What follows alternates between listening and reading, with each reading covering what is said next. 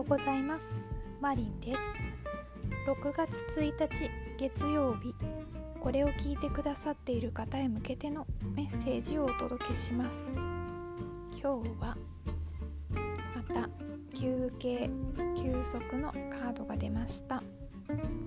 自分に優しく悪循環から抜け出せる時なので今日からギア全開で物事に取り組むのではなく、うん、7割6割ぐらいの力で、えーと、試運転っていう感じですかね休憩をこまめに取りながら休憩をたくさん取れる方はもう今日は一日休憩に当ててもいいかと思います。